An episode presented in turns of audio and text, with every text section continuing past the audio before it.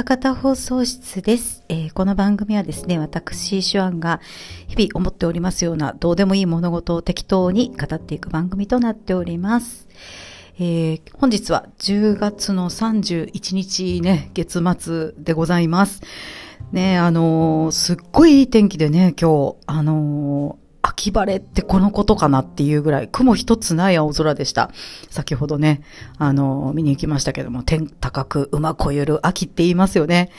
まあ、あの、いろんなものが美味しい季節ということで、仕事してんのもったいないなっていうね、感じで、本当お弁当持ってどっか行きたいなっていうぐらいのいい天気でございます。ね、まあ月曜日なんでね、皆様もお仕事なさっているかなと思います。ご苦労様でございます。えー、ね、あのー、昨日ね、2022年のプロ野球が終了いたしましたね。いやー、オリックスおめでとうございますという感じでございますが、ああ、もうあの、吉田正尚のさよならすごかったね。あんな、あんな美しいフォームでかっ飛ばしたらね、そら勝利の女神も続行になりますよ。勝利の女神も離さないよ。あーすごかったな私、試合自体は見てなくて、後から動画でそのさよならの瞬間っていうのをね、ツイッターで見かけまして、ちょっと、それでも鳥肌が立ちましたんでね。うん。で、なんとこのさよならの試合をですね、あの、うちの生徒が見に行ってまして羨ましいってなりました。日本シリーズであんな試合をしかも現場で見てるって、どんだけ運を使い果たしたらそんなラッキーに出会えるんだっていう感じですけども。今週ね、あのー、レッスンに来ますのでね、その時に、まあ軽く話を聞くのがね、すっごい楽しみだったりしますね。うん、まあね。で、今年はですね、あのー、本当に久しぶりに、もうものすごい久しぶりです。10年ぐらいぶりに、タイガースを、まあ、まともにというかですね、まあ、まあまあ、まあまあ追いかけました。できる範囲で。そんなすっごいしっかり見てたわけじゃないけど、あのー、ね、ほんとまともに知ってる選手がほとんどいないっていうね。そらそうやわ。10年空いたらね、そら矢野さんが監督やるぐらいのことになりますよ。ねあのー私が見てた時ね、矢野さんが正捕手で ご活躍なさっていた頃だったのでね。いやーまあね、あのー、10年も空いてたらそらこうなるわなと思いながら見ておりましたけども、来年ね、どうなるんでしょうかね。岡田さんね。あの、岡田さんの、あの、解説の試合って、あれすごい好き嫌い分かれると思うんですけど、岡田さんの解説って。私結構好きで、オーン、オーンってすごい連発するじゃないですか。あの、なんか、あなんか通常運転っていう感じがして ね、あの結構岡田さんの解説も好きなんですけれども、今の選手がどれだけあんな感じの人についていけるかなっていう感じで、ね、ちょっと来年はちょっとドキドキという感じでございますね。で、えー、今週はですね、何をしているかと言いますと、あの、お便りご紹介をね、まあ、していこうと思うんですけど、前回またね、また漏れてました。すいません。漏れていた分を先にご紹介しますね。えー、まず、ジョージさんからね、いただいております。で、こちら、青空文庫のね、ご紹介をした時に、あのー、いただいたお便りですが、えー、てんてんてん、青空文庫、びっくり、そうきたか。えー、僕からは中島敦の五条出生、これね、多分五条出生だと思うんですけども、あと五条単にお勧めしときますっていうふうにね、いただきました。ありがとうございます。こちらあれですね、私、読みましたよ。うん。最有機のスピンオフみたいな感じなんですね。すごい面白かった。あの、途中まで気がつかなかったんですよ。で、あっと思って途中で気がついて、あ、これ最有機につながる話じゃんとか思って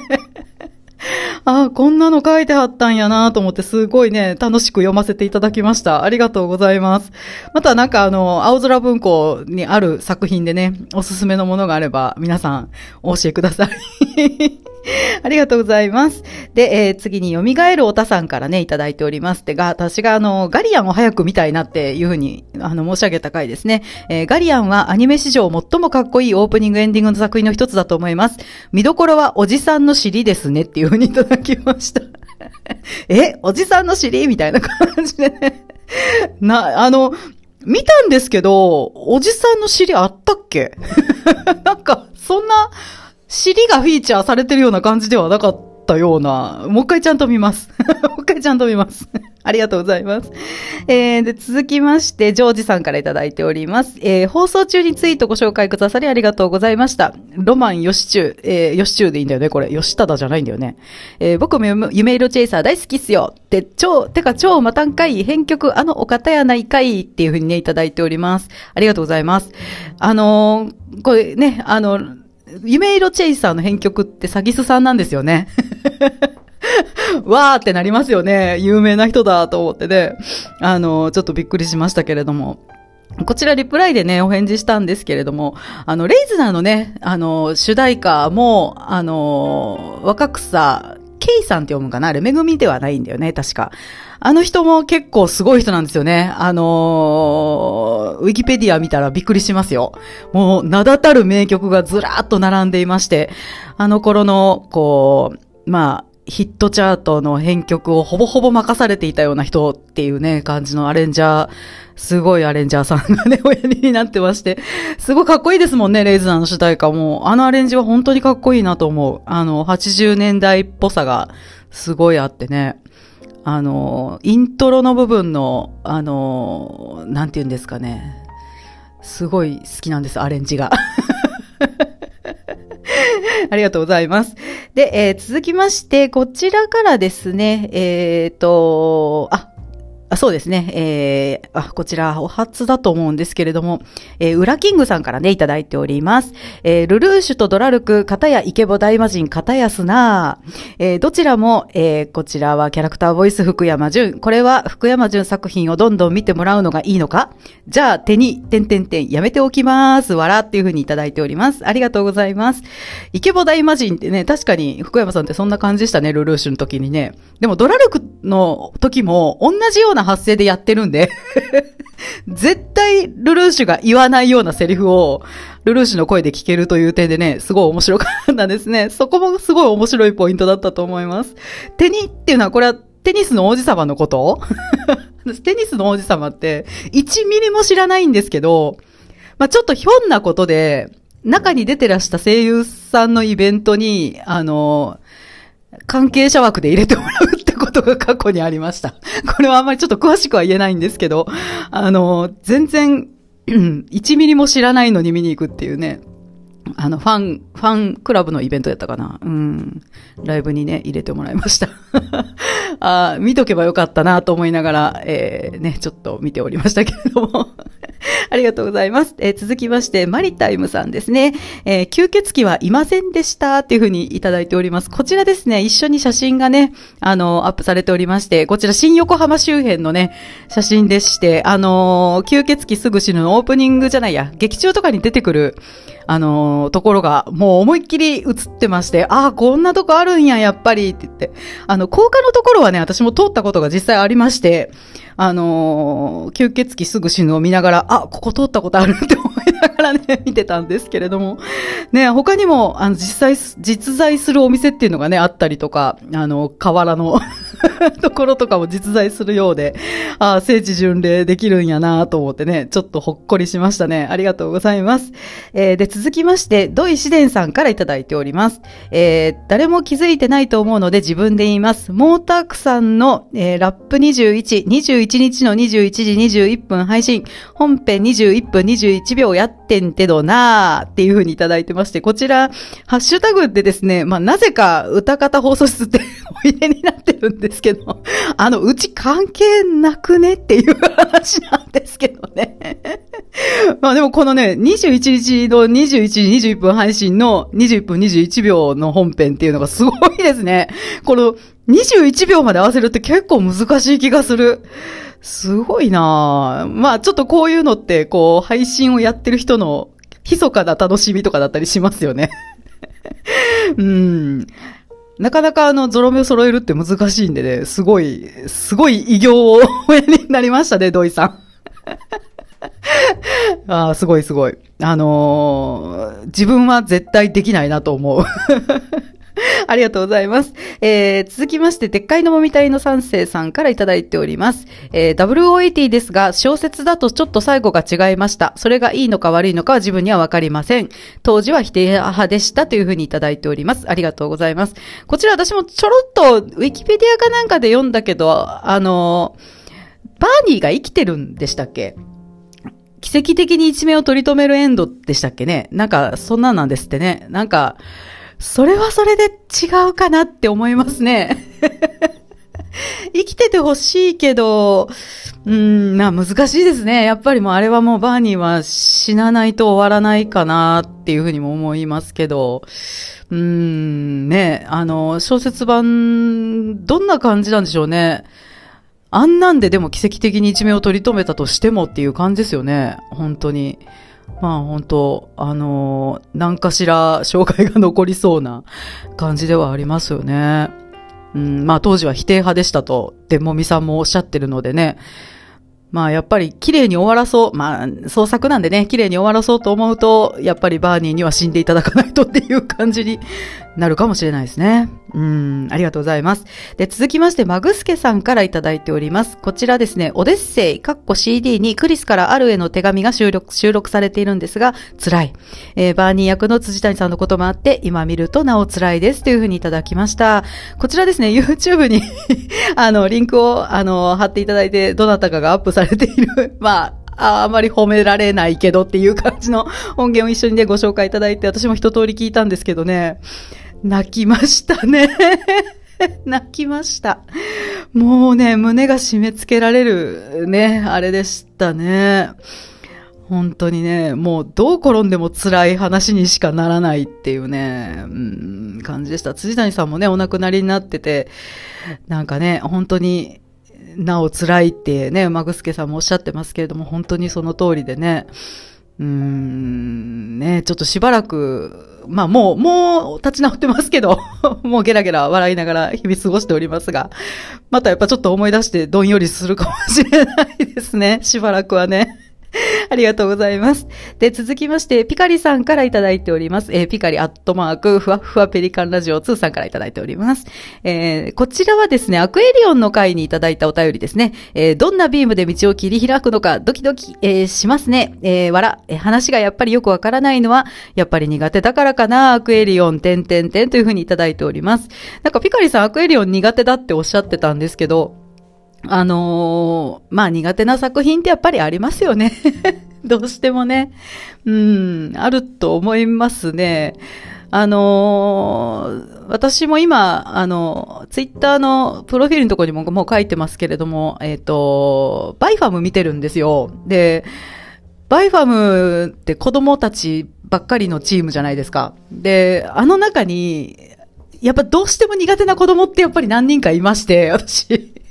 だから今回はね、あんまりこう、没入せずに見れてる。なんて言うんですかね、一歩引いて見てるっていう感じで。うん、あの、ちょっと苦手なキャラクターがいたりとか、そういう演出がちょっと苦手だったりすると、なかなか入り込めないっていうのはやっぱりあるかなと思いますね。でもね、あの、アクエリオンね、結構おバカなシーンがすごい多いので、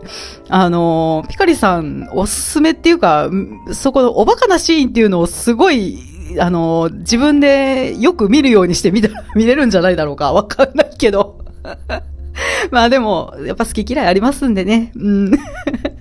まあ、機会があったらね、ちょっと見ていただけるとよろしいかなと思いますが、ありがとうございます。で、続きまして、えー、こちら DM でいただいております、ヨッシさんからのお便りですね。えー、お便り会聞きました。吸血鬼見てみたいです。今やってるガンダム水星の魔女、脚本がターン A とかコードギャスと同じ人なんですね。ゆり要素もありそうなので楽しそうですよというふうにいただいております。ありがとうございます。そうですよ、ヨッシさんはね、吸血鬼すぐ死ぬは見れれ、見られればいいと思いますよ。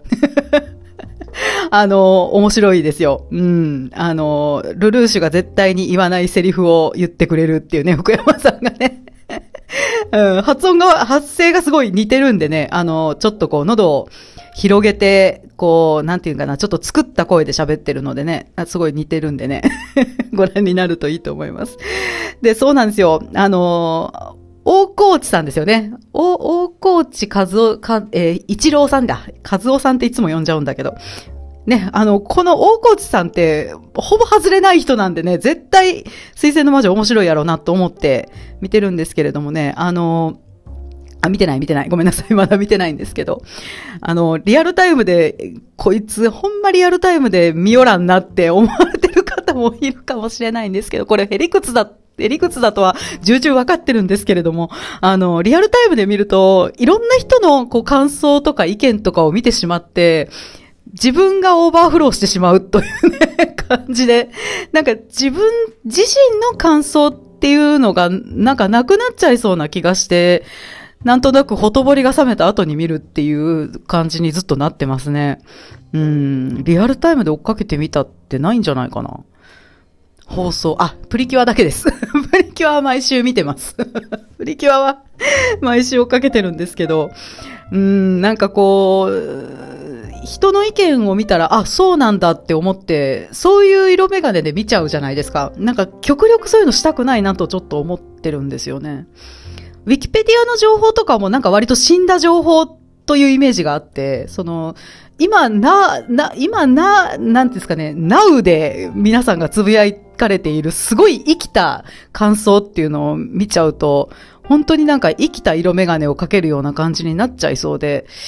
うん、まあ、そうならないとは思うんですけどね。大丈夫だと思うんですけど、なんかそうなると嫌だなと思ってなんとなく避けてしまいますね。すいません。でも出揃ったら絶対に見ます。水星の魔女ね。ありがとうございます、よしさん。えー、で、お便りは以上でございます。えー、でですね、まあ残りの時間何をお話しようかなと思うんですけど、今日はハロウィンですよ。ね、31日ですよ。31日がハロウィンだよね。あのーこの、ハロウィンといえば、まあ何が思い浮かべるかなとか思うんですけれども、あのー、まあ あの、ロッキーホラーショーっていう映画がありますよね。私、あの、ハロウィンらしいもので自分のこう、なんていうんですか、辞書の中にあるものって何だろうって思ったら、まあ、大体ロッキーホラーショーかなっていうね、感じで。まあ、こちらね、あの、川崎のハロウィンイベントでも一時期毎年やってましたよね。川ハロで、ロキホラってね、あの、割と有名な上映だったんですけれども、イベント上映だったんですけれども、まあ、あの、こちらね、ロキホラショー自体はそのハロウィンとは全く関係ない 話なんですけどもね、まあ、登場人物たちが、まあ、紛争をすごい行々しくしておりましたり、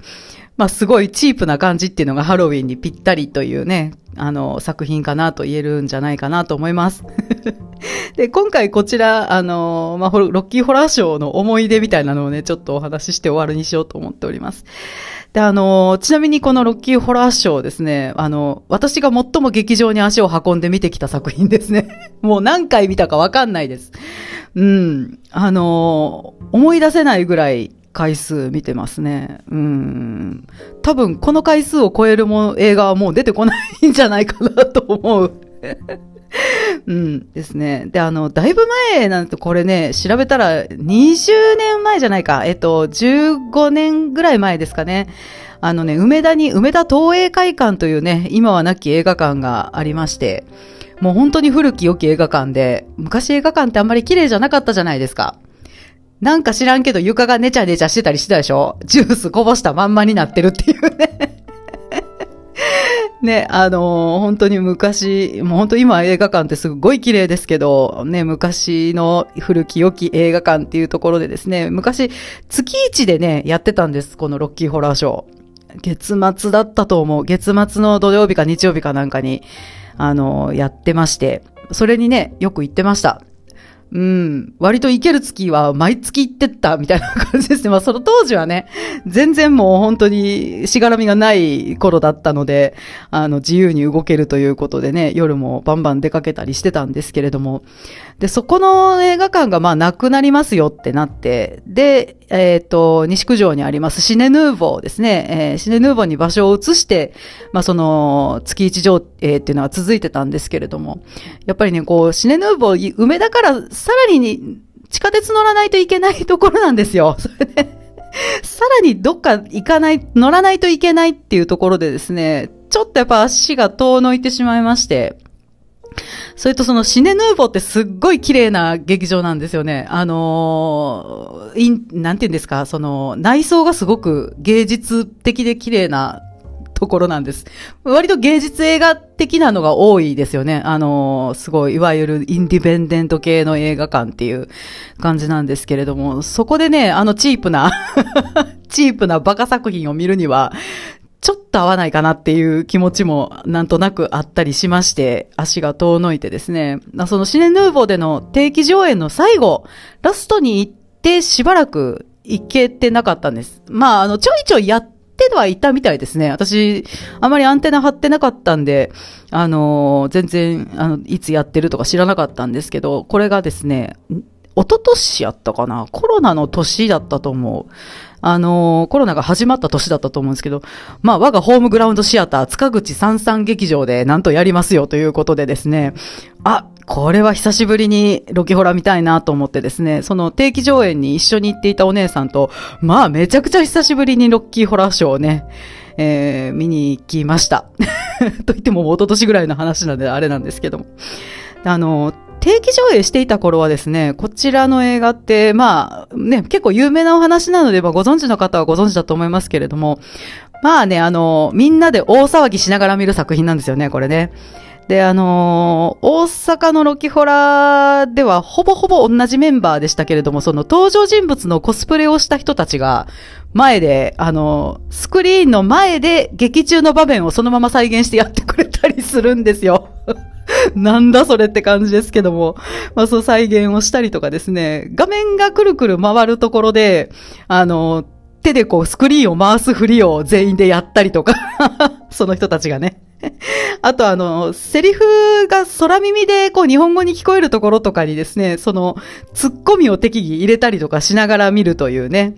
で、その我々観客の方も、まあ、紙吹雪、まあ、お米とか巻いたり、まあ、その雨のシーンでは新聞持ってきて、それを新聞頭に被ったり、まあ、その劇中のパーティーに参加している人になりきってこう拍手したり、鳴り物鳴らしたりとかしてですね、まあね、賑やかに毎月上級してたんですよ。これは、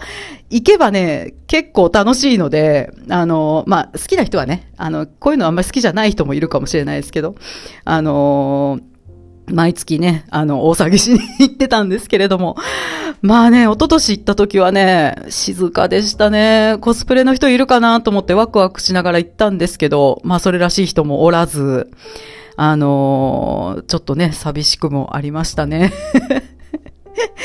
まあでも、初めて見る人とかは、静かに見たいって思うでしょうから。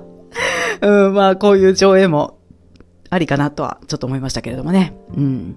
で、ロッキーホラーショーといえばですね、ダンスがあるんですよ。これ、あのー、まあ、いわゆる今で言うマサラ上映的なのを昔からやってた作品で、まあ、元祖と言っていいと思います。あの、調べたら、うん、もう、あの、マサラ上映的なのを初めてやった作品っていうのがこれだって出てきましたんで、やっぱりそうなんだなと思ったんですけども、あのー、踊れるかどうかっていうのを私、一昨年見に行く前に復習までしてたんですよ。こうだったよな、こうだったよな、と。で、あのー、誰も踊らずでですね、私の復習の時間を返してって、と言ってもそら4、5分の話ですけれどもね。うん。で、これね、客に踊れって促すシーンもあるんですよ、劇中でね。急に場面がパッと切り替わりまして、なんか書斎みたいなところにいる学者っぽいおっさんが、全く関係ない人なんですけど、そのおっさんがまあ突然出てきまして、まあ観客の我々に、あの、図を指し示しながらですね、右にジャンプ、そして左にステップみたいな感じで教えてくれるんですよ。こうやって踊りなさいっていう時間があるんですけど、みんなそこで大体知ってる人たちはぞろぞろ立ち上がって、ああ、そろそろダンスの時間だみたいな感じで 立ち上がってたんですけどね、あのー、ね、あのー、今回は一昨年見に行った時にはね、やっぱり誰も立ち上がらずで、ちょっと立とうかなって思ったんですけど、誰も立たなかったんでね、あれみんなロキホラー初めてなの？って思いながら見てたんですけど。中には多分同じ気持ちだった人もたくさんいたと思います。立っていいのかな？みたいなね。ここは踊ってなんぼだろうって思いながらまあ見たんですけどもね。うん。まあ、そもそもね、昔、その、えっ、ー、と、大阪でやってた時にはね、その上映前に、そのコスプレした人たちが、前に立って、はい、皆さん立ってくださいと、劇中にダンスがありますので、その練習をしますよっていうところが、上映会、上映前にですね、その、あの、コーナーが必ずあるということでですね、まあ、今回、まあ、そのコスプレの人もおらず、それもなかったんでね、おやっとなってたんですけども、やっぱり踊りはなかったということで。なんかでもあのー、踊らずに見るロッキーホラーショーってなんかね、不完全燃焼感がありましたね。うん、見終わってからその同行のお姉さんとですね、ロキホラーを最後まで座ってみたん初めてやなって二人で 言ってました。うん、ね。まあ、どんな話かって言いますとですね、まあ、その、ウキウキラブラブなカップルのブラッドとジャネットっていう、まあ、カップルがおるんですけども、この二人がもう嵐の中ドライブしてまして、で、まあ、あの森の中道に迷ってしまって、その、まあ、当時はね、電話、携帯電話なんてないわけですから、その誰、どっか電話借りようということで、二人でその、さまよいながら、えー、そこでたまたまこう行き当たった古城、古いお城にですね、電話貸してくれって言いに行くんですよ。そしたら、ま、その古城ではですね、なんと異星人たちがパーティーをしておりましてそのパーティーのドタバタに巻き込まれるというね、お話でございますね。ホラーってついてるんですけど、ホラー要素ゼロです。本当に。あのー、ホラー要素ゼロですね。これあのー、学生の時に、あのー、あれですよ。あの、友達が、まあ、友達ってもそこまで仲いい子ではなかったんですけど、彼氏とホラー映画が見たいからって言って、あのまあ、その当時、プレイガイド雑誌をわーって見て、今何やってるって見た時に、まあ、ロッキーホラーショーっていうのを見て、これホラーってついてるからこれじゃね？みたいな感じで 怖い映画見たさに行ったら、あの、周りがみんな立ち上がって踊り出すという。ビビり倒して帰ってきたっていう話を聞いて、一言聞いてくれって思いました。一言聞いてくれれば言うのにっていうね。これは踊りがある、あとホラーじゃないっていうことも言えたのになとかって思うんですけども。まあ、まあなんというかですね、まあ突っ込みどころ満載なんですよ、すっごい。うん。まあホラー要素ゼロで、まあバカ映画です、要はね。うん。まあどこを切り取っても、まあチープさしかないセットとカメラワーク。もうとにかくどこを撮ってもチープなんです。そこがすっごくいい。味わい深い。で、それに伴うですね、まあ、そのおバカシーン、炸裂のシーンの数々ですよ。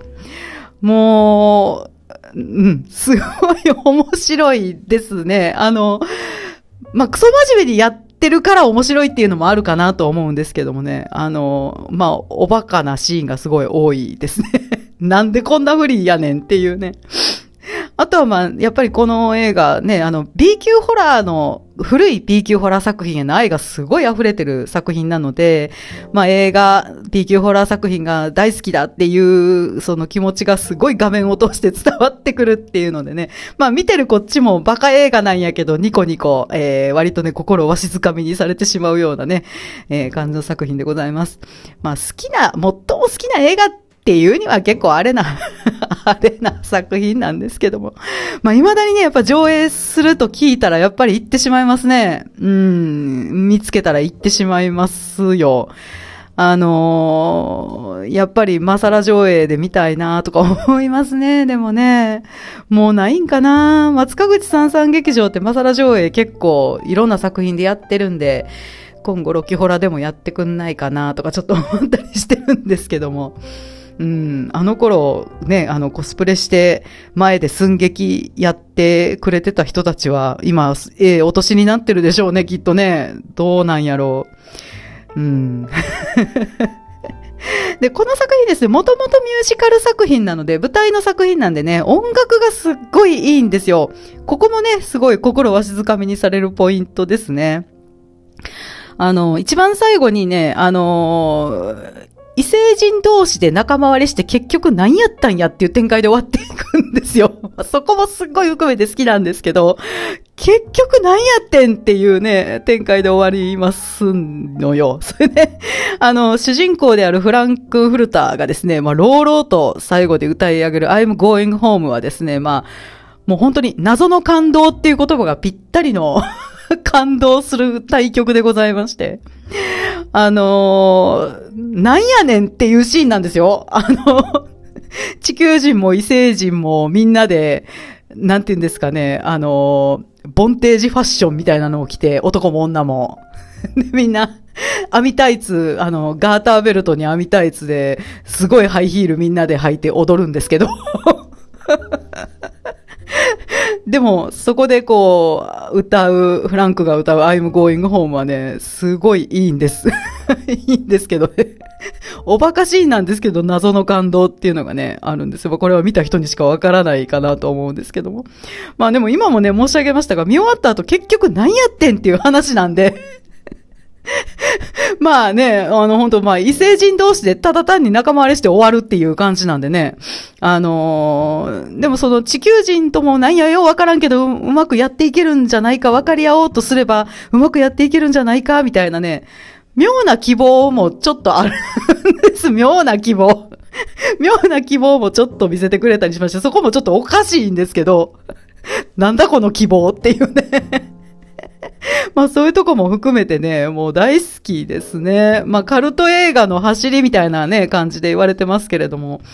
まあ見る機会があればね、あの、ぜひともご覧いただきたいなと思います。で、これは本当体感式の映画なんでね、あの、イベント上映とかがあれば、もう ぜひとも行ってもらいたい。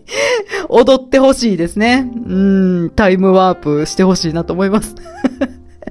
っていう感じでね、えー、今回は、えー、まあ珍しく映画の話などをね、させていただきました。なんかあの、カルト映画っていうかそういう、あの、なんていうんですかね、これはバカ映画だぞっていうのがあれば教えてほしいです。バカ映画大好きなんで、うん、あの、おバカな作品あれば教えてください。というわけでね、ここまで私、手腕が、えー、お話ししてまいりました。番組へのご意見、ご感想とおすすめのバカ映画に関してはですね、ツイッターのハッシュタグ、歌方放送室、す、べ、て漢字でございます。歌方放送室までよろしくお願いいたします。それではまたみな、えー、来、皆様、来週も お耳にかかりたいなと思います。おやすみなさい。さようなら。